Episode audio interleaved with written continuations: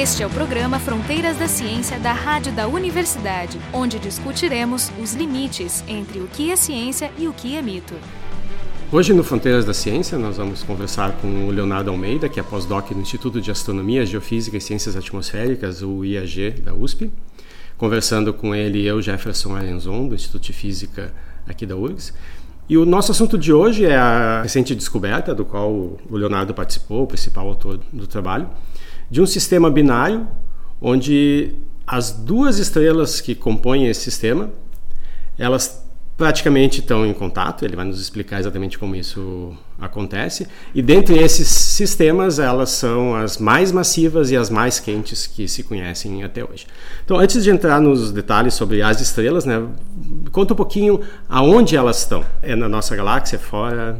Bem, sobre a localização das estrelas, elas estão, na realidade, numa galáxia vizinha a nós, né, na Grande Nuvem de Magalhães, a mais ou menos 150 mil anos-luz de distância da Terra. As nuvens de Magalhães, eu não sei qual é, é exatamente o status. Elas são galáxias? É uma, galáxia, são... é uma galáxia vizinha a nós. É. E ela é satélite, ela, ela é, independente, satélite, satélite da satélite, nossa. Tá. Exatamente. Essa região onde elas foram detectadas, tem alguma coisa de especial nessa, nessa região? Essa região ela é conhecida como 30 Dourados, que é uma região de intensa produção de estrelas jovens, né, de nascimento de estrelas de alta massa, uma das regiões mais brilhantes em nuvem H2 do universo local. O que, que, é uma nuvem H2? Uma nuvem H2 é uma nuvem formada por elementos de hidrogênio, é onde é o local propício para se formar esse tipo de estrelas. Então você tem muito gás, muita poeira e qualquer instabilidade que você tenha devido a uma explosão de supernova local, como aconteceu o caso da 1987A, essa explosão daí gerou provavelmente instabilidades e que vai vir a gerar novas estrelas. Basicamente o que tu diz é que quando acontece uma explosão desse tipo, é a onda de choque produzida que pode causar uma compressão da massa e, e isso dispara o processo de, de criação de colapso de... da nuvem. Isso Exatamente. com que taxa acontece nessa essas regiões. Essa, uhum. Tu estava dizendo que essa região ela é propícia por causa do material que tu tem lá. Né? Então Exato. ali devem se formar mais estrelas do que nas outras regiões. Se você tem muito material, né, muito gás, muita poeira, qualquer instabilidade que você venha a ter, esse gás, essa poeira, ele começa a colapsar e você sabe, gravidade atrai mais gravidade, então cada coágulo acaba aglomerando mais matéria e nesse local você forma e tem-se é, indício da, da, formação das estrelas maiores que a gente conhece. Se consegue estimar com que taxa isso? Uma estrela a cada quantos milhões de anos? Ou... É, nesse caso é difícil porque depende da massa da estrela. Estrelas de, de baixa massa elas se formam em maiores quantidades principalmente na nossa galáxia. Mas nesse local em particular, a gente tem formação de estrelas de alta massa. Então, ele é o laboratório ideal para estudar esse tipo de objeto. E como é que tu sabe, por exemplo, que essa região as estrelas estão se formando, porque como esse é um processo lento, as escalas de tempo envolvidas são muito maiores do que o tempo que a humanidade existe. Exatamente. Então não é que tu aponta para aquela região e vê um filme, apareceu uma estrela aqui, apareceu uma estrela ali. Uhum. Praticamente o que tu observa é uma configuração estática. Então, como é que tu sabe que estão nascendo estrelas? É, uh -huh. é, eu costumo fazer uma analogia exatamente pelo fato do nosso tempo de vida ser muito curto com relação ao tempo de vida das estrelas, mas aí eu já coloco um parêntese porque as estrelas de alta massa elas vivem muito rápido. A gente está falando de escala de milhões de anos, tá? Em cerca de 10 a 11 milhões de anos a estrela já está explodindo, ela já está morrendo. Ah, toda, todo ciclo todo de ciclo vida dela é, é... milhões de anos, exatamente. É Comparado é muito mais rápido. bilhões do nosso bilhões Sol. Bilhões do nosso Sol, que aí é uma eternidade. Mas eu faço analogia colocando você dentro de uma floresta por alguns minutos e você daí identificar quais são as plantas que estão nascendo, as plantas que estão jovens, as mais velhas, as, as que estão morrendo. Você vai ter uma ideia. A planta que está nascendo é muito pequena, é fértil, né? As jovens também, velha já está ficando seca. Explorando e... um pouco a tua analogia, tu pode não conseguir saber isso só por uma foto da floresta. Exato. Mas se tu tiver uma maneira de tirar mais informação, tirar uma amostra ao longo do, do caule de uma árvore, coisas Isso, mais sutis, mais sutis, tu consegue informação. Exatamente. E nas estrelas não é diferente. Como a gente tem pouco tempo de observação, e eu estou falando isso em escala da humanidade, eu não estou falando nem da escala da minha vida e nem do meu, sim, meu sim, estudo. Sim. Então, quando você olha para lá, você vai ver estrelas jovens, estrelas mais velhas, estrelas que estão indo para a sua última fase, e a gente tem um, uma ferramenta muito poderosa que a gente utiliza na astronomia para saber qual é o status das estrelas. Né? No caso, é o diagrama HR. Se você tem como medir, por exemplo, a luminosidade e a temperatura efetiva da estrela, que a gente consegue fazer isso através dos procedimentos né, de medidas astronômicas, como a fotometria, espectroscopia, polarimetria, você consegue localizar a posição da estrela nesse diagrama e dizer, ah, essa estrela é jovem, ah, essa então, estrela... Se eu me lembro, esse, esse diagrama HR é um gráfico onde tem esses dois eixos, luminosidade e temperatura, e se tu coloca as várias fases né, da idade da estrela, é uma curva ao longo desse, desse diagrama. Exato. Tu pega uma, uma nova estrela, coloca, tu tem uma ideia de, de onde ela está. É basicamente como se tu tivesse a curva de crescimento média do ser humano, tu pega uma pessoa qualquer, mede, provavelmente Exatamente. Tu sabe dizer, ela deve ter ótima analogia. 20 anos. Uhum. Então, só abrindo, é, falando um pouquinho mais sobre isso, né, tem uma equipe que estuda os aglomerados estelares. Esses aglomerados são de extrema importância para a fundamentação desse diagrama, porque, como a gente sabe, os aglomerados estelares, a maior parte das estrelas, elas nasceram da, da mesma nuvem e têm a mesma idade. Então, idade é um problema na astronomia, a gente saber qual é a idade da estrela. Mas se você tem um aglomerado onde todas nasceram na mesma idade, quando você coloca nesse diagrama, você vê todas as fases, porque a estrela é menos massiva, ela vai estar ainda o que a gente chama na sequência principal, é na fase onde a estrela está queimando o hidrogênio e as estrelas mais massivas, essas aí que vivem mais rápido, elas já saíram dessa fase, já estão explodindo. Em alguns casos a gente já consegue ver, por exemplo, pulsares que já é a fase final da, da estrela, né? Nesse aglomerado, a gente consegue saber se tem anãs brancas e pois outros é, mas no, no, aglomerado tu disse que eles, elas têm basicamente a mesma idade, né? Uhum. Mas uh, pelo fato de que estrelas que, com massas iniciais diferentes vão ter tempos de vida diferentes, e como esses aglomerados já não foram formados agora, eles são antigos, já deve ter dado tempo para várias estrelas aparecerem, morrerem. Então, no aglomerado tu não tem uma mistura de estrelas de várias gerações e tu não perdeu essa informação original de que elas todas têm a mesma idade? Não, na realidade não. Tá tudo embaralhado? Porque, é, você pode ter, a gente fala a mesma idade, mas é claro, ela tem ali uma diferença de tempos de, digamos, de colapso da nuvem. Né? Na maior parte das vezes, a nuvem colapsa de uma maneira uniforme, onde você consegue formar as estrelas praticamente na mesma fase. Então, o gás ali, ele praticamente se esvai. O que acontece a posteriori é cada uma das estrelas tomando o seu caminho evolutivo. As primeiras estrelas que explodirem vão jogar o material no ah, meio claro. Tá, interestelar. Ah, Esse gás vai para o meio interestelar e ele pode sim influenciar numa outra nuvem de gás que está próxima desse aglomerado. Ah, e daí tá. startar novamente uma nova geração de estrelas em um aglomerado vizinho, por exemplo. Então, a imagem que eu fiz é: eu tenho esse diagrama e aí eu pego todas as possíveis estrelas que foram formadas inicialmente, elas se formaram juntas, elas estão ali colocadas basicamente no mesmo lugar do, do diagrama. Uhum. Como elas vão ter taxas de evolução diferentes, essa nuvenzinha que eu coloquei ali, ela vai se espalhar Isso. por toda a curva do ciclo de vida do, do diagrama HR. Então, observando esse único aglomerado, tu vai ter uma amostragem de todas as etapas do, do ciclo de vida e da. Essa é uma das maneiras mais simples de você ver a evolução. Só falando, não é exatamente num ponto. Na realidade, é uma faixa, porque isso depende da massa. Então, ah, essa faixa... luminosidades e temperaturas. Sim. Mas, uhum. de qualquer maneira, é um, tu começa com uma regiãozinha concentrada Bem de concentrada de uma faixa, exatamente. E tu vê a evolução... Dela. É. Então, essa é a melhor maneira de você avaliar a evolução das estrelas, porque você tem a idade delas. Quando você vai para uma região onde você não conhece a idade, aí você começa a ver coisas diferentes com regiões diferentes, mesmo você tendo uma ideia da posição no diagrama, você não sabe exatamente qual é a idade dela. E se você não tem a estimativa de massa, que é um negócio bem complexo, e a gente vai falar sobre isso quando a gente falar das estrelas binárias, que é a maneira direta de medir massa das estrelas e a, a, o principal parâmetro das estrelas da evolução, fica muito complexo de você saber se ela está perto da sua morte ou ela está nascendo. Então, os aglomerados ele traz esse, digamos assim, esse eh, ingrediente interessante para o estudo das estrelas. Esse aglomerado a gente está falando de quantas estrelas, mais ou menos? Ah, a gente está falando de milhares de estrelas. Milhares de estrelas. É.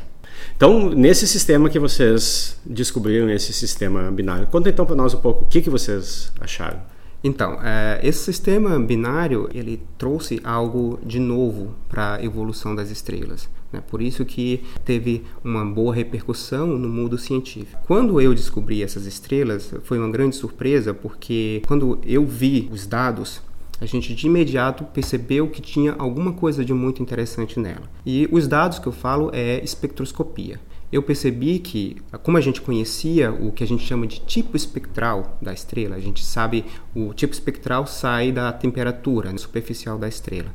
Então, quando eu percebi que ela era uma estrela jovem e que tinha um tipo espectral super quente, quando a gente está falando de super quente, a gente está falando de temperaturas efetivas acima de 30 mil graus Kelvin. Para comparar o Sol? O Sol tem 5.800. Então, eu percebi que o período desse objeto, usando esses dados de velocidade radial que você obtém quando uma estrela está girando ao redor da outra, ao redor do seu centro de massa, e ela produz espectros que têm linhas deslocadas com relação ao referencial inercial. inercial. Essas linhas, só para esclarecer, são linhas de são linhas emissão, de absorção, absorção são linhas de absorção do, em função da atmosfera da estrela.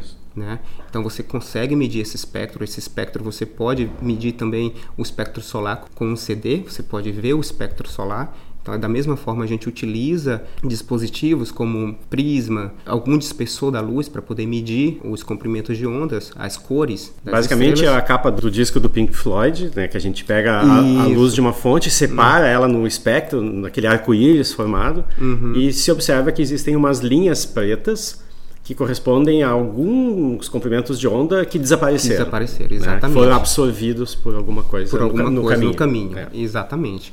E aí, nesse caso, a gente sabe que é na atmosfera da estrela que acontecem essas absorções e a gente consegue medir a temperatura usando essa informação.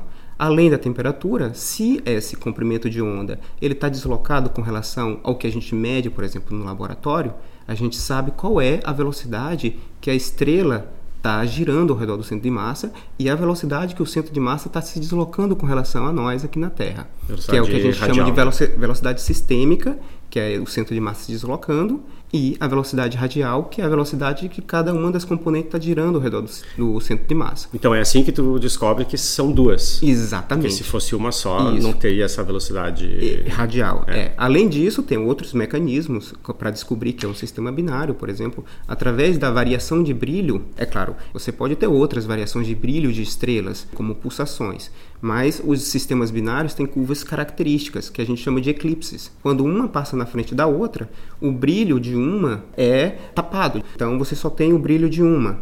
E aí você tem um decréscimo do fluxo, enquanto que você consegue ver o fluxo inteiro quando as duas estão de face para você. Então, quando eu percebi que o sistema tinha um dia de período, 1.1 dia de período, e eu sabia que era um sistema com estrelas do tipo O, com as estrelas mais quentes que a gente conhece, eu falei, tem alguma coisa de errado. Porque a gente sabe que o período é proporcional à distância que elas estão. Né? Exatamente. Né? A terceira lei de Kepler, o período ao quadrado é proporcional à distância cúbica Isso. dessas estrelas. Aí eu falei, peraí, o tamanho delas, eu, eu tinha uma ideia que é era da ordem de 10 raios solares. Quando você pega as duas e coloca nessa distância, uma tem que estar dentro da outra, se elas forem de fato estrelas normais. Então, como é que eu consegui perceber se elas de fato estavam uma dentro da outra. Pela espectroscopia, a única coisa que eu sei é o período é de 1.1 dia e eu sei que a temperatura é super alta, da ordem de 40 mil Kelvin. Aí eu cheguei e falei, não, vamos pegar mais informação. A gente usou um projeto que é o WOGO, é um projeto que foi é, projetado para observar microlentes gravitacionais e eles fazem um mapeamento tanto da nossa galáxia quanto da pequena e da grande nuvem de Magalhães. Então a gente tem colaboração com eles, eles forneceram as curvas de luz para nós de todos os objetos que eu estava observando nessa região de 30 dourados e é, eu estava observando cerca de 100 objetos, 100 estrelas massivas. Só para você ter uma ideia dessa amostra, essa amostra dobra tudo o que a gente observou até hoje de estrelas massivas. Então é uma amostra significativa em termos estatísticos. Então, quando eu olhei a curva de luz, era uma curva de luz parecida com curvas de luz de estrelas de baixa massa em contato. Ou seja, já, já, se conheciam estrelas em contato? Sim, só que estrelas de baixa massa, enquanto que estrelas de alta massa são super raras. Então, esse objeto, para você ter uma ideia, é o quarto objeto observado nessa configuração.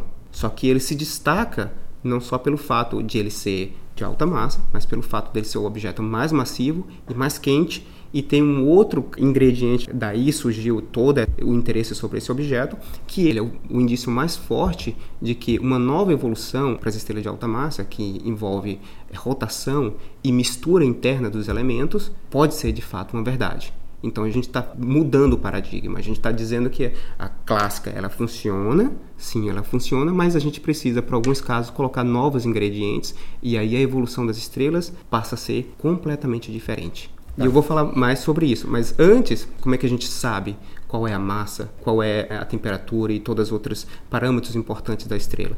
A gente tem um programa que é super testado na literatura, conhecido como um programa do Wilson Divine, pessoal que trabalha na Universidade da Flórida, e esse programa ele fornece para você modelos sintéticos de curvas de luz e curva de velocidade radial. E o que a gente faz? A gente pega esses modelos, compara com os nossos dados, tenta ajustar nos tenta dados ajustar nos dados para tirar os parâmetros. Para tirar os parâmetros que interessam para nós, né? Que é massa, raio, temperatura, inclinação, que aí a gente está falando de geometria da órbita. E quando eu peguei esses resultados, eu falei, vamos testar se a teoria que a gente conhece é válida, se ela bate com esses resultados. Como os nossos dados são extremamente precisos, a gente utilizou VLT do ESO, do Observatório Europeu do Sul, e a gente utilizou a parte de espectroscopia de lá e a parte de fotometria desse programa OGO também, que é um telescópio que fica no Chile. Com a precisão, a gente conseguiu chegar à precisão de 2 a 5% nos nossos parâmetros, coisa que a gente nunca teve para esse tipo de análise na literatura. Então, quando a gente comparou os nossos resultados com a teoria, ela não bate. A gente sabe, como eu tinha falado dos aglomerados, que a idade desse aglomerado tem de cerca de 3 a 5 milhões de anos. E os nossos objetos, eles estão em uma outra posição do diagrama HR. Antes até um, no, no, caso da primeira componente, a componente A, de a chegar. tu diz é uma das estrelas. Uma das estrelas, exatamente. Antes de chegar na, na sequência principal. O que é estranho. Ela deveria já estar tá saindo da sequência, então, a sequência principal. é uma região uma regi... desse diagrama onde tu encontra a maior parte, onde a estrela passa a maior parte da, da, vida da dela. Da vida dela, exatamente. Tá. E para esses objetos, a gente sabe que de 3 a 5 milhões de anos ela está ali ainda. Então, ela deveria estar tá naquela região e ela não está. E quando a gente compara essas estrelas com essa nova teoria que usa rotação para gerar uma mistura interna do combustível da estrela, ela não mais vai para o ramo das gigantes vermelhas e supergigantes. O pessoal da astronomia conhece muito bem sobre, sobre isso. Então, as estrelas na evolução clássica, ao evoluir, ela aumenta o seu raio e diminui a temperatura superficial. Nessa nova evolução, ela evolui de uma forma homogênea. Ela queima praticamente todo o combustível, o primeiro, no caso, o hidrogênio, depois queima todo o hélio, depois o carbono, o nitrogênio e vai cadeia abaixo até o ferro antes da explosão de supernova. Só que nesse processo ela vai ficando cada vez menor e mais quente. E essa característica vai para outra região do diagrama HR que não o ramo das gigantes supergigantes vermelhas. E essa possibilidade não era levada em conta antes? Não era levada, isso é super recente. A primeira menção a esse tipo de evolução surgiu no final da década de 80, com um dos caras que é referência na área, mas foi completamente esquecido. Todo mundo falava, rotação é importante nas estrelas de alta massa, mas ninguém foi lá e colocou a mão para daí ver. Até porque tu não tinha uma evidência experimental, tu podia pensar pensar que é, eram casos muito raros. Exatamente, exatamente. E agora a gente sabe que, de fato, existem várias estrelas com comportamento diferente para as estrelas de alta massa, mas as pessoas não conseguiam medir com uma precisão muito boa. E esse é o caso mais evidente que, de fato, essa evolução pode existir. Tá, então, como que esse sistema duplo se formou? Elas foram criadas juntas ou é um sistema já que é uma região densa, que duas estrelas passaram próximas e uma capturou a outra. Muito bem. Isso aí a gente não bateu o martelo ainda para dizer foi assim ou foi assado. A gente precisa de mais informações. Por exemplo, a gente ganhou tempo do telescópio espacial Hubble para poder obter espectroscopia no ultravioleta, para determinar com mais precisão os parâmetros da estrela e a gente também tem dados do Hubble para medir a posição da estrela ao longo do tempo. A gente chama isso de movimento próprio. A gente sabe que ela está fora dos dois principais aglomerados dessa região. Então, será que ela saiu do aglomerado? Ela foi ejetada? A gente chama isso do inglês runaway, né, estrela fugitiva? Ou ela nasceu ali? Aí está a sua pergunta. Como elas foram formadas? Os dois cenários mais propícios que a gente encontra é as duas se formaram de uma mesma nuvem, muito próxima, a nuvem ela acaba se aglomerando em dois coágulos e você, como está se formando próximo, você acaba ali mantendo a, o momento angular da, da nuvem e elas acabam, ao longo da evolução, né, se de fato elas evoluem da forma clássica, aumentando o seu raio e entrando em contato. Essa é uma das possíveis. A outra é você ser ejetado, por exemplo, de um dos aglomerados as estrelas entram por uma fase de estabilidade orbital. Imagina-se que ela era um sistema triplo, ou, como você falou, uma capturou a outra, que a gente acha que é pouco provável. Mas se ela sai ejetada, fugitiva, digamos assim, de um dos aglomerados, ela passa por uma fase de instabilidade orbital, ela vai perdendo momento angular até entrar em contato. Essa é uma outra possibilidade. Pelo que eu entendi, essas duas estrelas, além de estar em contato, elas são praticamente iguais. Exato, tá? são estrelas gêmeas, exatamente. E existem vários sistemas binários conhecidos. Essa composição das duas serem, terem praticamente as mesmas propriedades é comum. Como elas são parecidas, tu não tem uma alimentando a outra de material. Elas compartilham material. Né? Uhum. A gente normalmente pensa, bom, uma estrela e um buraco negro, o buraco negro puxando toda a massa, uhum. ou duas estrelas, uma maior do que a outra, alguma capturando essa massa. O que, que é o, o, normal? Em sistemas binários, eu ter uma disparidade de, de massa, tamanho, e ter uma alimentando outra? Uhum. Ou as duas semelhantes também é algo comum? Na realidade, isso a gente pode voltar um pouco para falar a respeito da amostra. Como eu observei 100 objetos nessa região e todas elas de alta massa, eu sei como é que cada uma está no seu estágio evolutivo. Então, de fato, a gente tem uma amostra significativa do que a gente chama de estrelas gêmeas, estrelas com essa característica desse objeto, ou seja, a massa de uma é igual à outra. Enquanto que a gente tem nas outras fases também uma estrela transferindo matéria para outra.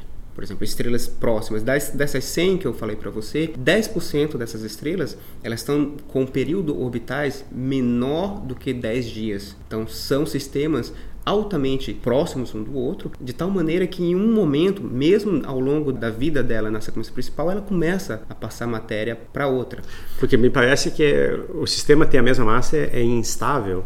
Porque qualquer quebra de simetria que te faça uma delas ganhar um pouco mais de massa, a atração gravitacional vai, vai acabar ganhando e ela vai continuar puxando cada vez mais massa. A então, ideia é que, a priori, a gente imagina que ao evoluir, essa estrela, nesse caso desse objeto, ela já tem cerca de 30% do material compartilhado, que é muita coisa.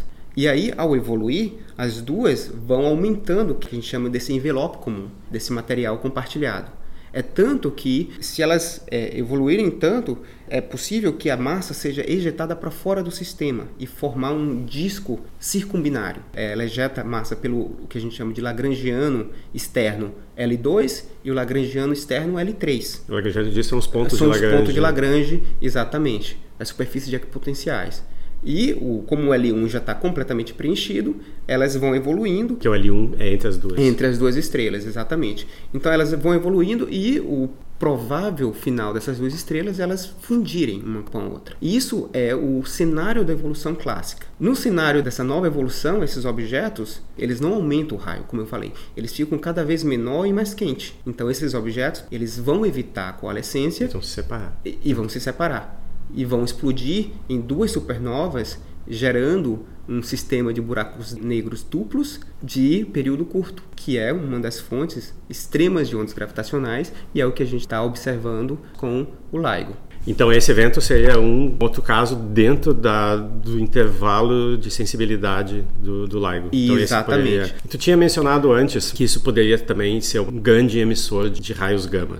Isso seria um cenário diferente ou é nesse mesmo cenário? É nesse mesmo cenário. Então na explosão de supernova, quanto tempo dura essa explosão? É uma coisa É uma coisa muito rápida. É como quando os dois buracos negros se juntam, a questão de segundos ou no, na é. questão dos buracos negros, isso aí já é depois da, sim, da explosão de supernova. É o, sim, é o né? final. É. Exatamente. É, na explosão de supernova, que você tem o colapso do núcleo da estrela, que nesse caso é toda a estrela. Então, como ela evolui de forma homogênea, todo o material da estrela é utilizado no colapso final. E isso é uma das coisas que o pessoal começou a questionar porque ah, depois que teve a descoberta do LIGO do primeiro evento, as massas dos buracos negros foram estimadas em mais de 30 massas solares. E o pessoal da evolução estelar começou a falar: não, peraí, a gente sabe que da evolução estelar, cerca de 10% da estrela colapsa no final da vida. Né, e gera a supernova, que é a ejeção do envelope. Nesse caso, se você tem um buraco negro de 30 massas solares, você tem que ter massas estelares de 300 massas solares. Só que a gente não vê isso. O que está de errado? Tem então, alguma precisa coisa de, uma, de, um outro caminho que gere um buraco negro sem essa perda excessiva né, de, matéria de, matéria no final da explosão. E essa nova evolução, como eu havia dito, com uma rotação e com mixing, você aproveita cerca de 70 a 80% do material inicial da estrela no colapso do buraco negro. Então, por exemplo, se você tem uma estrela de 50 massas solares, já é suficiente para você gerar um buraco negro de 40 massas solares. Ou seja, vocês não só estão propondo uma nova rota, um novo mecanismo de formação, como estão providenciando uma realização, um exemplo. Exatamente. Não. E o que é mais interessante é que esse artigo das estrelas gêmeas, ele veio antes da publicação do, do evento das ondas gravitacionais. Ele veio depois da detecção. Do, da, da, detecção, mas do anúncio da descoberta, ele veio a antes. A detecção foi em setembro, o artigo de vocês foi Exato, em outubro. Foi, foi em outubro, é. exatamente. Sim, mas acho que a, a, detecção nem era pública ainda em outubro. Eu não sabia. Tinha algumas. é, acho que algum, algum é, vazamento, né? Sim, teve é. bastante vazamento, mas o pessoal ainda estava incerto, né? Se tinha ocorrido ou não. É óbvio, todo o grupo estava atrás para saber se isso era um, um ato falho, alguma coisa do instrumento e tal, até ter certeza. Tu tinha mencionado que essas estrelas são jovens e têm cerca de um milhão de anos. 3 a 5 milhões 3 de a 5 anos. milhões de anos. Uhum. Quanto tempo a gente espera ainda que elas vão viver até ter essa desgraça do, da, explosão. da explosão. Aí são duas coisas. A gente ainda está trabalhando com esses números, já que os modelos para essa nova evolução eles são relativamente novos. Então a gente precisa ver. Mas o, o que a gente imagina é que eles vão evoluir de acordo com esse caminho. Ele tem mais material para queimar. Então eles demoram um pouco mais com relação ao que eu havia dito para vocês que as estrelas duram de cerca de 10 milhões de anos antes de explodir. Então, se a gente colocasse, ah, elas têm 5. De acordo com a evolução clássica, ela duraria mais 5. Mais 5. Mas nessa nova evolução, como ele tem mais material para queimar, a gente está falando de coisa aí da ordem de 6 a 7 milhões de anos. Esse objeto ele vai colapsar, os dois colapsam quase no mesmo tempo, quase simultaneamente, gerando dois buracos negros. Provavelmente na explosão ele vai se separar um pouco devido a essa energia liberada, mas eles vão ficar ali por volta de 1 a 10 dias de período. Tá, né? e nessa explosão, tu também tinha mencionado uh, que se libera muito raio gama, né? Isso. E, e raio gama é, é um dos possíveis modos de destruição da humanidade. Nesse caso específico, né? Como elas estão razoavelmente longe, a gente precisa se preocupar Claro, é, é, é, improvável que eu, essas explosões de raio gama elas são direcionadas, né? Uhum. Tu não lança raios gamas simetricamente, isotropicamente. Tu Isso. manda um feixe né, bem direcionado para os dois lados.